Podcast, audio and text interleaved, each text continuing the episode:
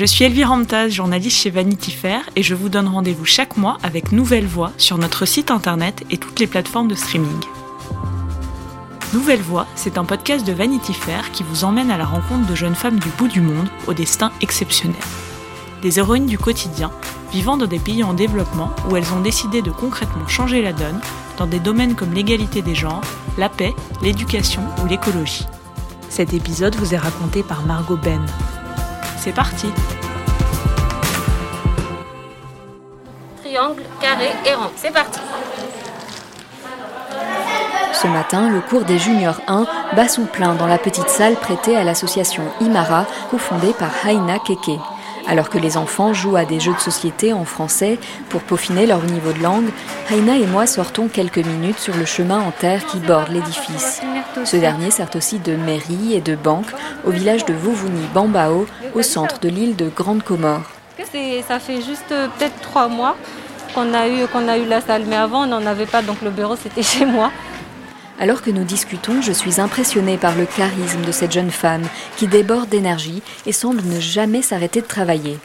Employée dans une grande organisation américaine, elle dédie tout son temps libre à l'ONG qu'elle a cofondée en 2015. Et lorsqu'elle n'organise pas des réunions avec ses bénévoles ou des activités pour les jeunes, elle lit tous les livres qui lui passent par la main. Pourtant, selon une partie de la société comorienne, ce n'est pas assez. Pas mariée, je suis pas mariée, c'est le grand truc. Au début, c'était très, euh, c'était très difficile, genre, euh, ouais, une fille qui est allée aux États-Unis et tout, euh, toute seule, qui est pas mariée. Les gens étaient un peu sceptiques, surtout du fait que je suis pas de ce village. C'était pas bien vu, c'était pas bien reçu. Et le truc, c'est que, en fait, sur le bord de le bureau, le bureau exécutif d'Imara, on est tous célibataires. Au début, les, les parents, il y avait certains parents qui avaient des réticences par rapport au fait qu'on est tous des filles qui n'étaient pas mariées, qui étaient en âge de se marier, qui avaient voilà, qui étaient euh, considérées comme des euh, de vieilles filles, voilà. alors tout le monde fait, euh, ouais, alors Imara, ben, quelque part, vous voulez pas que les gens se marient, quoi. C'est l'exemple que vous donnez. Haina a la tête sur les épaules, mais rêve aussi d'amour. Bah ouais, j'aimerais bien que ça se passe un jour, mais il faudrait trouver le bon. Il ne s'agit pas seulement de se caser avec quelqu'un, mais c'est un peu difficile parce qu'il y a, y a quand même ce mythe de si tu es, si es éduquée, tu es une fille, tu as des opinions, c'est pas bien personne ne veut de toi, quoi. Ça, ça, ça me dérange pas trop parce que de toute façon, les gens, euh, les gens à qui ça dérange, bah, c'est pas des gens que je veux euh, autour de moi. Et, donc, tes amis, euh, ta famille, t'encouragent à te marier Oh oui, ah, bien sûr, la pression d'en faire depuis que j'étais à Madagascar jusqu'à ce que je revienne jusqu'aujourd'hui, tous les jours, tous les jours.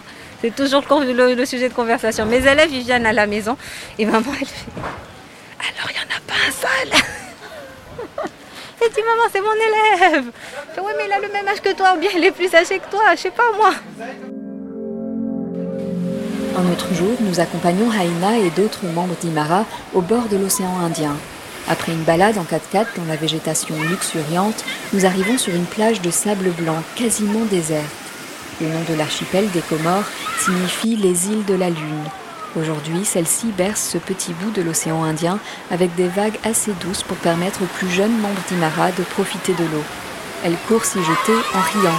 Les adultes ne sont pas en reste. Haina et ses amis, Alima et Sofia, enfilent des burkinis ou des longs t-shirts et sautent dans les vagues, se roulent dans les et y resteront des heures. Car comme la plupart des Comoriens, elles ne vont que rarement à la plage. Aucune de mes enfants ici ne sait nager. Ah. Les cours de natation onéreux ne sont accessibles qu'à l'élite. Quand l'air se fait trop frais, toute la bande va se réfugier dans un bungalow. Non loin, un groupe de jeunes écoute la musique comorienne du moment. Et lorsqu'elles entendent cette chanson qui célèbre les Sélacantes, l'équipe de foot des Comores qui a réussi à se qualifier pour la Coupe d'Afrique des Nations, l'équipe d'Imara commence elle aussi à danser.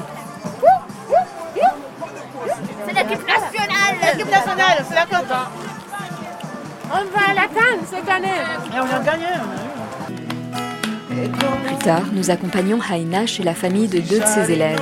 Sur le parvis, papa Lina, le père, et Saïfila Ibrahim, seul homme membre du bureau exécutif d'Imara, chante des chants traditionnels comoriens.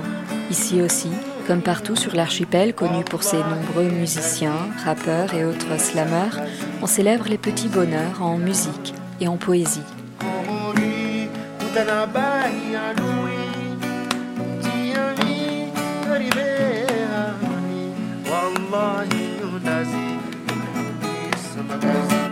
Vous venez d'écouter Nouvelle Voix, un podcast de Vanity Fair sur des jeunes femmes décidées à se faire entendre. Si vous avez aimé, n'hésitez pas à liker, partager ou encore commenter. Nous prendrons le temps de vous répondre. Vous pouvez aussi découvrir les histoires chaque mois dans l'édition papier ou le site internet de Vanity Fair. À bientôt!